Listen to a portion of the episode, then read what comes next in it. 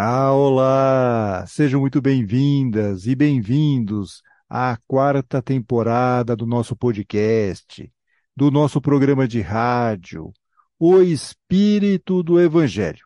Aqui é Antônio Campos. Lembrando que temos episódio novo a cada 15 dias. Quarta-feira sim, quarta-feira não. Para não perder nenhum episódio, inscreva-se em nosso canal no YouTube ou nos aplicativos de áudio. O Espírito do Evangelho está em vários desses aplicativos, como Spotify, Apple, Amazon Music, Deezer, Google, entre outros.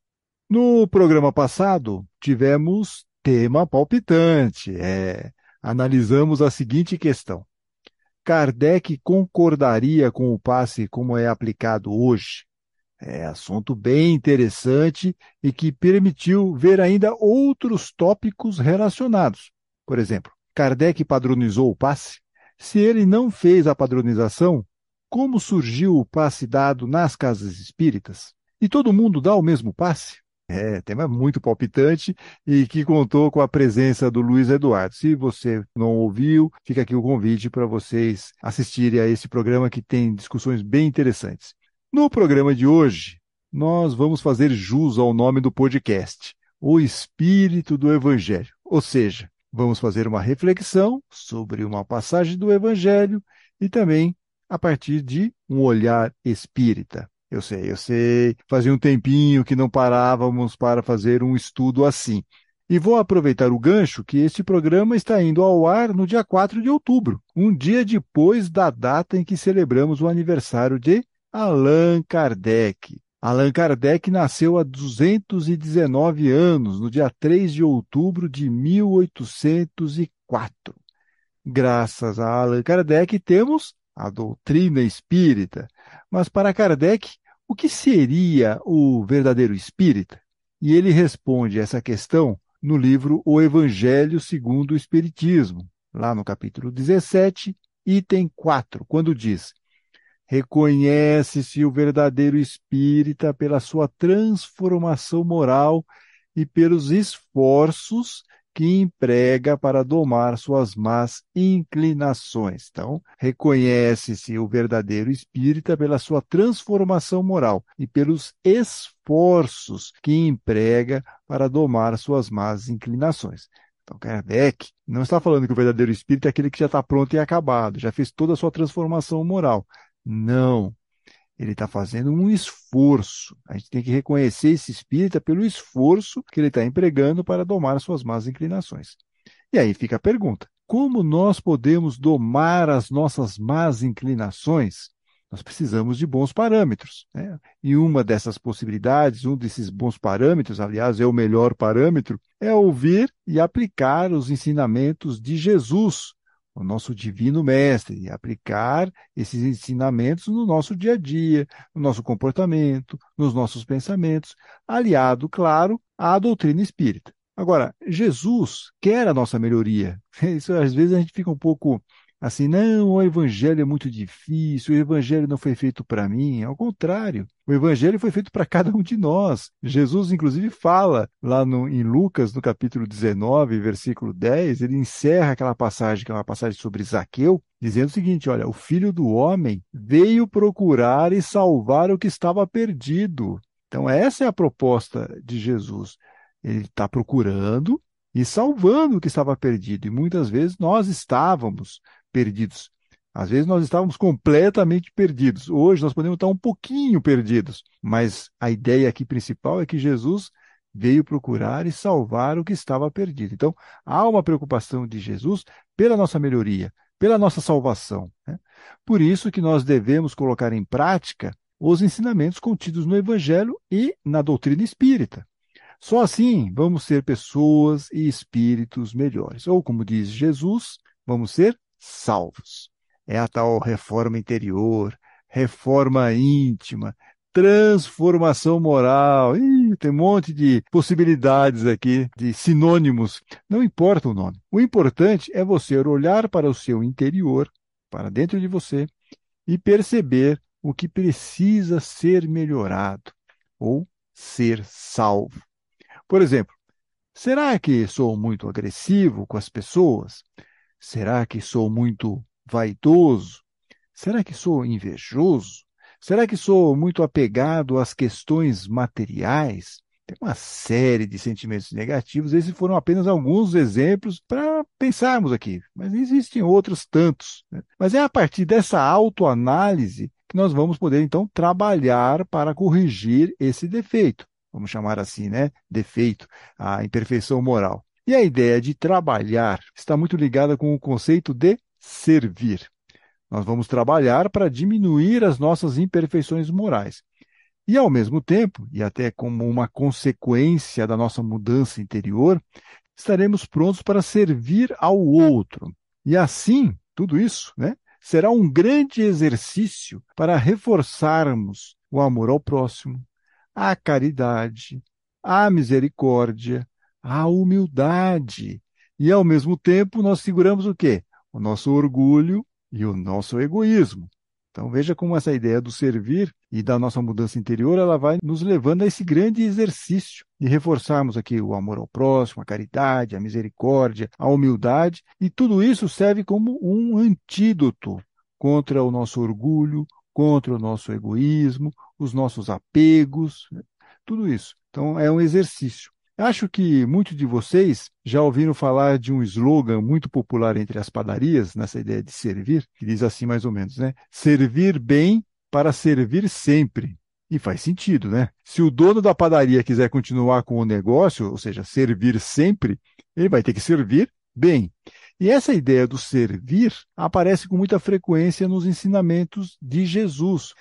Elenquei alguns aqui para vocês. Quem quiser tornar-se grande entre vocês, que se coloque a serviço dos outros. Então, Jesus falando lá em Mateus capítulo 20, versículo 26. O filho do homem, ó, de novo, o filho do homem, aparece de novo a expressão, né? O filho do homem não veio para ser servido, mas para servir. Está lá em Marcos, capítulo 10, versículo 45.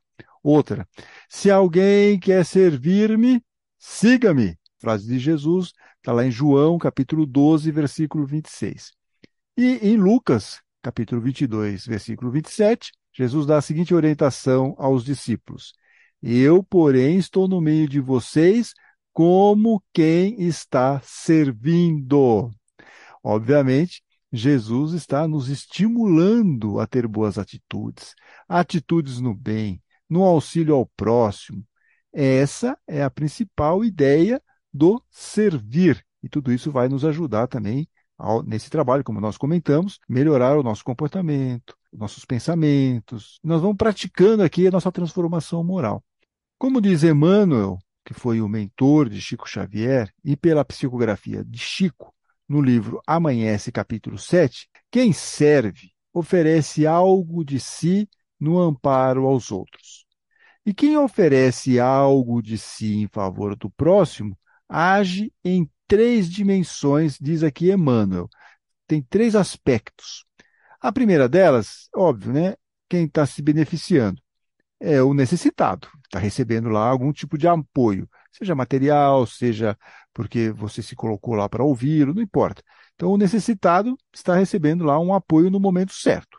Tem uma segunda característica que Emmanuel fala quando nós estamos servindo o próximo. Nós estamos beneficiando também a nós mesmos pelo nosso merecimento da doação. Nós estamos fazendo, ajudando. Então, nós estamos também recebendo, recolhendo algum tipo de benefício com a nossa atitude positiva. Até porque, como nós mencionamos, muito das nossas atividades, nossas atitudes no bem tem uma consequência também na nossa transformação moral. E, finalmente, a terceira dimensão proposta por Emmanuel é a divina providência, pela execução do amor que é base de toda a lei. Veja, se você não se coloca para ajudar alguém, para servir, como que a divina providência vai conseguir auxiliar uma pessoa que está passando fome, está passando necessidade? Precisa de alguém encarnado aqui para fazer esse trabalho. Então, quando você se coloca, você está auxiliando a divina providência, usando aqui, executando a lei do amor, que é a base de toda a lei, diz Emmanuel. Olha só, então, quando você faz aí um trabalho de servir, você está trabalhando em três dimensões, como diz aqui o ex-mentor de Chico. Você está beneficiando a si mesmo, ao necessitado e também você está ajudando, beneficiando a divina providência, porque você está se colocando como um trabalhador, uma pessoa que está lá se colocando à disposição da divina providência para ser um instrumento que pode auxiliar alguém que está passando por uma necessidade. Um alerta importante, que eu acho que também nós estamos falando aqui muito do servir, né, e tal, é que nós não devemos selecionar quem será ajudado por nós, servido por nós. Às vezes nós temos este pensamento antes de auxiliar alguém. Ah, não vou ajudar essa pessoa porque isso, porque aquilo. Ah, eu acho que ela vai pegar isso que eu estou dando e vai fazer não sei o quê. Começamos a fazer aquele julgamento. Né? Agora, vamos pegar aqui um exemplo, só para vocês compreenderem aqui, né? Vamos pegar aqui o CVV, o Centro de Valorização da Vida, até porque nós saímos agora há pouco de setembro, que é o Setembro Amarelo, a campanha de prevenção ao suicídio. Lembrando que o CVV sempre atende de graça, 24 horas por dia, no telefone 188. Então, aquela pessoa que está passando aí por uma aflição, uma questão emocional, precisa desabafar com alguém, procure lá o serviço do CVV, telefone 188. Agora, imagine, hipoteticamente, tá? O voluntário do CVV selecionando as ligações que ele quer atender.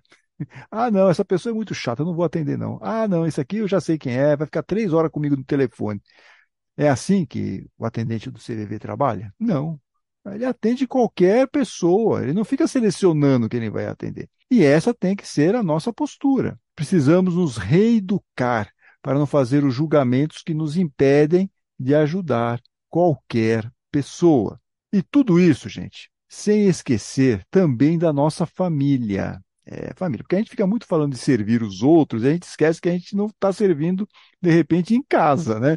Em casa, a gente está lá, pô, tem família, tem as pessoas dentro de casa, e nós ficamos muito preocupados nessa ideia do servir, do servir externo, que também é muito importante, claro, não estou desconsiderando, mas nós também temos que ter o nosso olhar para dentro de casa, para o nosso lar, para os nossos familiares. Com a seguinte questão: será que estou servindo as pessoas da minha casa? Ou eu estou lá tranquilão esperando só ser servido? Como que nós estamos? E essa é uma questão muito importante e merece aqui a nossa atenção, a nossa reflexão. Tem aquela poesia do Casimiro Cunha, que eu gosto muito, né? Uma Boa Ação por Dia, pela psicografia do Alaor Borges Júnior, lá de Uberaba.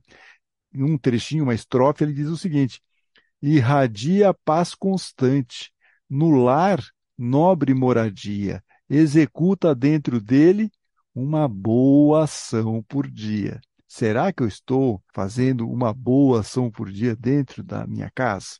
Será que eu estou com esse entendimento de que eu, ao estar no mesmo teto com aquelas pessoas, eu tenho que ser mais tranquilo, mais afável, mais paciente, tenho que me colocar mais à disposição para poder ajudar, de repente, em alguma tarefa é, doméstica? Como é que está isso? Porque eu tenho que irradiar dentro do nosso lar a nobre moradia, paz constante, executar dentro dele isso. Será que eu estou fazendo isso? Será que estou fazendo uma boa ação por dia dentro de casa? Reflexões que nós temos que fazer, mas não podemos esquecer que dentro da nossa casa nós também temos que saber servir, também temos que aplicar o que nós estamos fazendo para a nossa transformação moral dentro de casa. Devemos estar atentos a tudo que nos rodeia, mas nós não podemos esquecer de aplicar o que aprendemos também em nossos lares. Vamos voltar aqui para Kardec. Nós começamos o programa com a frase dele, né? Reconhece-se o verdadeiro espírita pela sua transformação moral e pelos esforços que ele emprega para domar suas más inclinações. Muito bem. Lá em O Livro dos Espíritos, que é essa frase primeira, que está lá no Evangelho segundo o Espiritismo. Agora nós vamos para o Livro dos Espíritos. Na questão 918, que é a seção Os Caracteres do Homem de Bem, o codificador diz o seguinte: O verdadeiro homem de bem é aquele que pratica a lei de justiça, de amor e de caridade na sua mais completa pureza. Agora, aqui, aqui é o que nos interessa. Se interroga sua consciência sobre os atos praticados perguntará se não violou essa lei, se não cometeu nenhum mal, se fez todo o bem que podia, se ninguém teve de se queixar dele. Enfim, se fez para os outros tudo que os outros lhe fizessem. É, e eu acho que a primeira parte é muito desafiadora para nós. O verdadeiro homem de bem é aquele que pratica a lei de justiça, de amor e de caridade na sua mais completa pureza. Nós ainda estamos caminhando para isso. Então é meio complicado a gente falar que o, já somos o homem de bem, né? Não. É, a gente aqui tem uma certa dificuldade. Mas essa ideia de você interrogar a sua consciência sobre os atos praticados, isso eu acho muito interessante. Isso eu acho muito legal para nós como exercício. Né? Por isso que eu vou propor aqui que nós façamos uma investigação. Né? Vamos interrogar a nossa consciência se, desde que nós começamos aqui no Espiritismo, eu estou falando de Espiritismo porque deve ser a nossa marca de corte de alguma forma. Cada um pode ter vindo de uma outra denominação religiosa, mas a partir do Espiritismo nós começamos aqui um novo caminhar. Então eu vou pegar a partir do momento que nós iniciamos a nossa ideia ou nos tornamos espíritas de verdade, ok? Ah, agora eu sou espírita, vou lá na casa espírita, sigo aqui é, a, doutrina espírita, então eu sou espírita. Muito bem, a partir desse momento, será que nós evoluímos em algo? Será que nós mudamos alguma coisa em nosso comportamento? Ah, é como se fosse fazer um balanço. Vamos fechar aqui a nossa consciência para balanço e vamos ver. Será que eu mudei alguma coisa? Estou há 10 anos aqui no Espiritismo, por exemplo. Como eu era antes e como eu estou hoje? Eu melhorei alguma coisa? Né? Mas são mudanças que realmente aconteceram. Mudanças verdadeiras não as de aparência, né? fazer de conta que é bonzinho. Ah, eu vou na casa espírita, como eu sou legal, como eu trabalho, eu dou passe e tal. Mano, não. Eu quero saber o seguinte: é assim, é câmara da verdade aqui, né? As mudanças que ocorreram de verdade no meu comportamento, no meu pensamento, a partir do momento que eu comecei aqui no Espiritismo. E lembre-se, quando a gente tiver aquela tendência a valorizar demais o que nós, as nossas mudanças, só para constar no currículo, lembremos a frase de Jesus, lá em Mateus capítulo 7, versículo 21, Sermão da Montanha. Nem todo que me diz Senhor, Senhor entrará no reino dos céus, mas aquele que faz a vontade de meu Pai que está nos céus. E Jesus reforça logo na sequência esse conceito, ele vai reforçar esse conceito lá no versículo 24 no mesmo capítulo 7. Todo aquele, pois, que ouve estas minhas palavras e as pratica, será comparado a um homem prudente que construiu a sua casa sobre a rocha. Jesus vai falar muito sobre isso, sobre nós ouvirmos esse ensinamento e aplicarmos esse ensinamento em nossa vida. A parábola dos dois filhos reforça essa ideia da mudança verdadeira. É uma passagem que está em Mateus, no capítulo 21, a partir do versículo 28. Jesus está conversando com uma série de pessoas lá, e ele fala: Olha, um homem tinha dois filhos. Dirigindo-se ao primeiro, disse: Filho, vá trabalhar hoje na vinha. E aí o filho respondeu: Não quero ir. Mas depois, arrependido, acabou indo. O pai, dirigindo-se ao outro filho, disse a mesma coisa. E o filho respondeu: Sim, eu irei, Senhor. Mas não foi. Aí Jesus pergunta lá para as pessoas que estavam ouvindo essa parábola: qual dos dois fez a vontade do Pai? E aí todos responderam: o primeiro. O que, que significa essa parábola? O biblista Francisco Cornélio Rodrigues faz uma análise muito interessante que eu vou aqui ler para vocês. Ele fala o seguinte: o primeiro filho se converteu e foi trabalhar na vinha do seu pai. Ele mudou não apenas de opinião, mas de mentalidade e, por consequência, mudou o jeito de agir. E é nisso que consiste a conversão, diz aqui o biblista Francisco Cornélio Rodrigues. Então, o primeiro filho, ele se arrepende, e muda de opinião. Ele vai trabalhar na vinha do pai. Agora, isso é simbólico. Ele mudou não apenas por causa de uma opinião, mas ele mudou a mentalidade. A mentalidade. E, por consequência, mudou o jeito de agir. Então, ele se converte. E essa é a mesma questão para nós. Nós estamos aqui mudando de verdade? Mudamos aqui nosso jeito de agir ou ainda não? Que, que nós mudamos no nosso jeito de agir desde que nós começamos no Espiritismo? Então, essa é a questão e eu vou reforçar aqui a pergunta. Vou terminar fazendo a pergunta. O que, que eu mudei de verdade em mim a partir do Evangelho e do Espiritismo? É isso, para a gente refletir, não é para vocês escreverem nos comentários, se quiserem dar algum depoimento, tudo bem, mas é um papo aqui entre nós, que ninguém nos ouça, é uma reflexão interna. Mudei algo? Realmente consegui mudar algo em mim? O que, que eu consegui mudar de verdade? Muito bem. Se gostaram deste programa, não deixem de curti-lo e de compartilhá-lo. Olha, isso ajuda muito aqui para nós no crescimento do nosso canal. E daqui a 15 dias voltamos com um programa novo e com um tema palpitante, bem palpitante esse aqui, bem polêmico. Espírita não pode julgar? Espírita não pode julgar. E aí? Será que a gente não pode julgar? Mas nem um pouquinho, né? Nada. É o que nós vamos refletir no próximo tema palpitante com a companhia aí do Luiz Eduardo. Então, fiquem bem, fiquem com Deus.